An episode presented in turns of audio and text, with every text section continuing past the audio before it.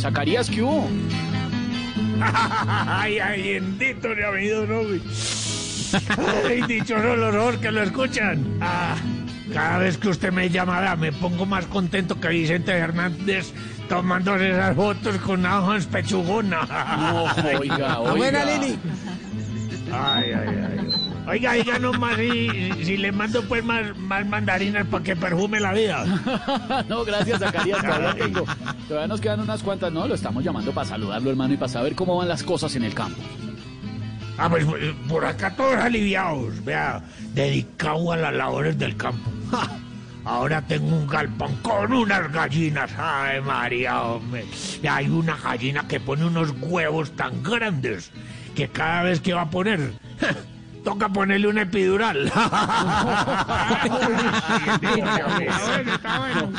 Oiga, guárdame huevitos, huevotes. Zacarías. Ay, claro que sí, vos, vea. Y todas, ay, usted también, don Tarcisio. Oiga, y todas mis gallinitas son muy, pero muy buenas ponedoras. Pero tengo una favorita, la que pone los huevos revueltos, la, la, la, la epilética. Ay, Ay, qué. Qué pecado. Ay, una belleza, una belleza. Oiga, también tengo gallinitas para el consumo. Hay una con unos muslos tan grandes y una pechugona, pero qué pechuga tan buena. ah. La van a contratar para presentar la barándula ahí en el noticiero y todo. Ay, mi hijo, Oiga, Zacarías, ¿se ha compuesto algo en estos días?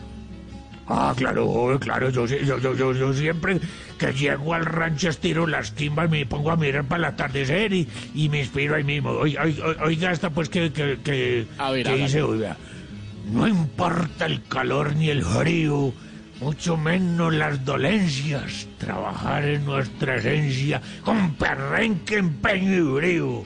No importa algún desafío, y en invierno y en verano nos levantamos temprano, sin quejas, sin pereza, para llevarle a la mesa la comida al ciudadano. ¡Ay, Eso, que campesinos, hijo de perra! Ah, tan bonito. Eso. Tan Un bonita. abrazo.